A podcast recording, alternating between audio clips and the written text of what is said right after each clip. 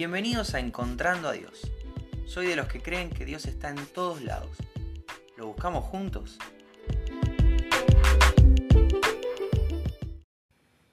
Hola, ¿cómo estás? Bienvenido, bienvenida al episodio de hoy de Encontrando a Dios. Hoy es 16 de enero, es domingo, y te quiero comentar que hoy me encontré con Dios en su casa. hoy me encontré con Dios en la iglesia. Es el primer domingo que participo de la reunión congregacional desde que empezó el año. Ya van tres domingos de este año.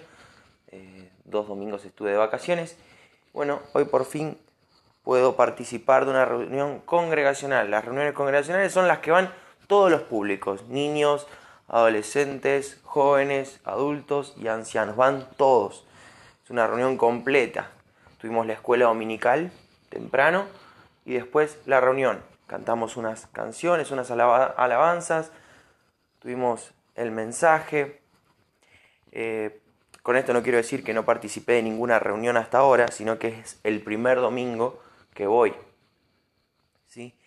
Y pasó algo muy loco, muy lindo, y es que, aunque yo soy profe de la escuela dominical, hoy, hacía mucho ya, que, no escuchaba una clase de parte de otro. Es lindo, me, siento terriblemente privilegiado domingo a domingo de preparar las clases. Me gusta mucho el material que estamos usando para, para estudiar. Me encanta la que yo estoy en la clase de jóvenes, me, encanta el, grupo. Eh, soy muy bendecido por Dios primero cuando preparo en la semana la clase y, muy bendecido también por el grupo cuando tenemos idas y vueltas y hacen comentarios y participan y la verdad que aprendo mucho, el Señor me enseña un montón del contacto con el hermano. Pero hoy el Señor me bendijo mucho a través de Gabriela, que es una amiga y hermana en el Señor, que es quien compartió la clase de hoy. Hoy fue ella la maestra la, la seño. y bueno, la verdad que se lo dije a ella eh, en privado, le, agradecí porque me sentí muy bendecido de, recibir la palabra que nos compartió. Pero algo que decía me llevó a pensar en, en, algunas cosas que, te voy a contar hoy. Por ejemplo, ella hablaba del ser disciplinados. No, y es una palabra que cada vez que la escucho tiene un peso en mi corazón, la disciplina. Yo, les conté que estoy introduciéndome en esto de querer ser disciplinado, eh, en querer generar ciertas rutinas buenas, no esas rutinas pesadas, sino rutinas buenas que me lleven a pasar más tiempo con Dios, que me lleven a conocerlo más, eh, a ser disciplinado a la hora que me levanto para poder optimizar mi tiempo, al ser disciplinado a la hora que me acuesto, eh, ser disciplinado a la hora de leer, a la hora de orar. Estoy trabajando eso en mi vida, no, me considero una persona muy disciplinada, tengo ciertas libertades en, en, los, los, círculos en los que me muevo, entonces de pronto me sirve mucho estimular o ejercitarme en las disciplinas. Y ella hablaba de las disciplinas y, me llevó a pensar, cuando, cuando ella mencionaba esto del ser disciplinado, me llevaba a pensar en, en cómo yo me encuentro con las disciplinas. Acá me pongo un poco, un poco flashero. Así que necesito que me sigas un poco el hilo. Empiezo a recordar de pronto que en este curso, yo lo conté, en este, en este taller de lectura, por ponerle un nombre, en este taller de lectura de un material específico, uno de mis amigos, Gabriel, habla de las disciplinas espirituales. Hasta ese momento yo no las conocía, no las conocía como tal, eh, conocía las, diferentes disciplinas, pero no, no sabía que se agrupaban bajo ese título, bajo ese nombre. Entonces empecé a investigar Gabriel me recomienda un libro, me compro ese libro, lo empiezo a leer. Cuando lo empiezo a leer es que eh, encuentro que una de las disciplinas propuestas es la de llevar un diario, un diario de oración, un diario de bendiciones, ir registrando diferentes momentos. Frente a la lectura de, ese capítulo es que yo empiezo a desarrollar la idea de poder hacer un podcast y el primero de enero grabo el primer capítulo, el primer episodio. Me pongo un poco más meticuloso y empiezo a, a, ver el origen de todo esto. Ok, Gabriel me presenta este tema. Gabriel lo conoce porque está en España, capacitándose, haciendo un seminario. Alguien se lo presenta a él y Gabriel me lo presenta a mí. ¿Cómo lo conozco yo a Gabriel? Y me puse súper loco a pensar en esto.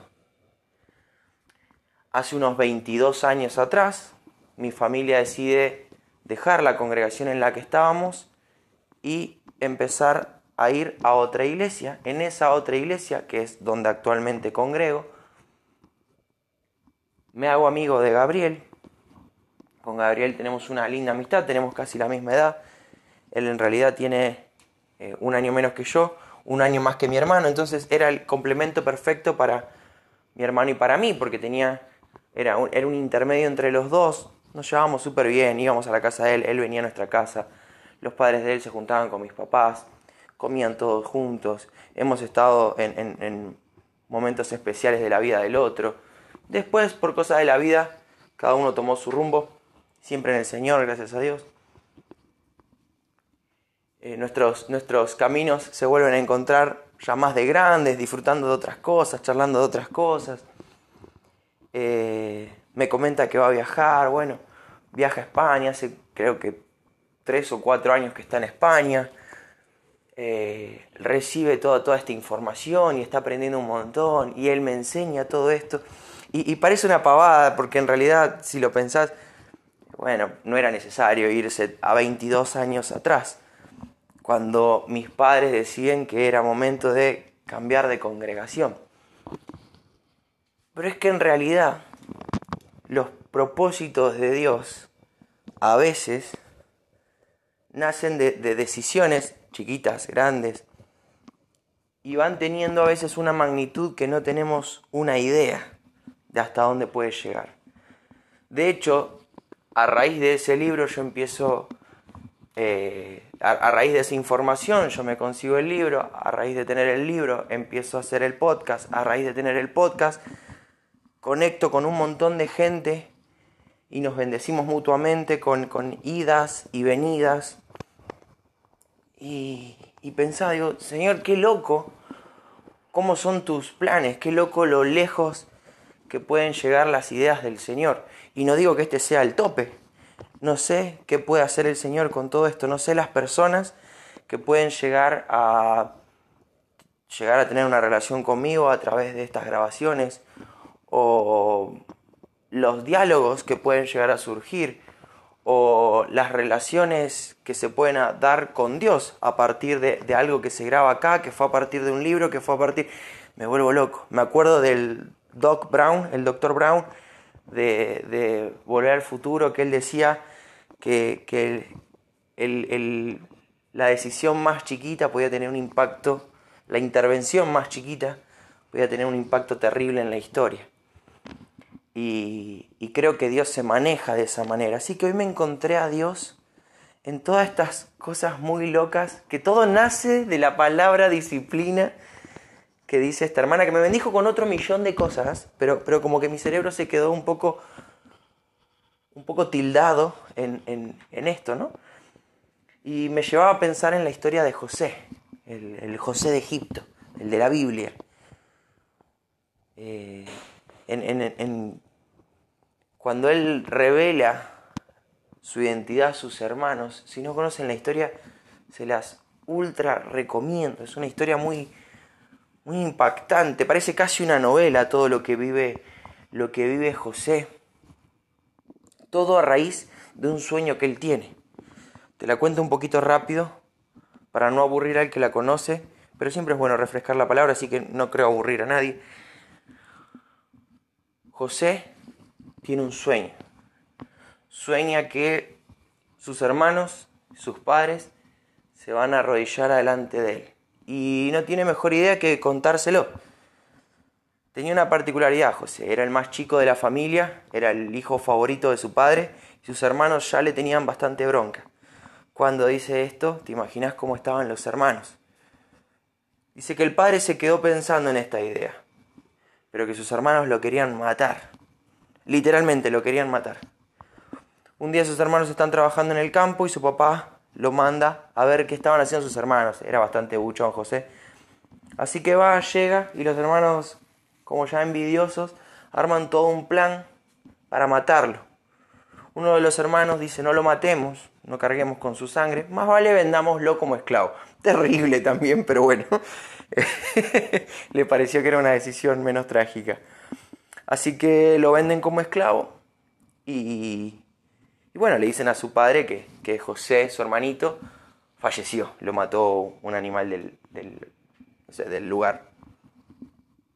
Muy bien, a partir de ahí, José emprende un viaje muy loco. Y es que el Señor lo va llevando a conectar con diferentes personas y a vivir diferentes situaciones que lo van posicionando hasta un lugar privilegiado en la realeza. Después va preso, después sale. Eh, bueno, llega a un lugar privilegiado y, llega a través de un sueño que tiene el faraón. No entiendo qué es este sueño. Ah, yo conozco a uno, dice uno de sus amigos, que, que interpreta sueños, pero está preso. Bueno, tráemelo a ver. Resulta que ese sueño decía que iba a haber todo un problema en Egipto, en Egipto y en el mundo, que iba a haber mucha hambruna. Durante siete, iba a haber siete años de abundancia y siete años de, de escasez. Entonces, Faraón se sorprende por lo bien que interpreta el sueño y le da un lugar privilegiado y arman todo un plan de contingencia para cuando lleguen esos siete años de vacas flacas. De ahí viene la expresión del sueño del faraón.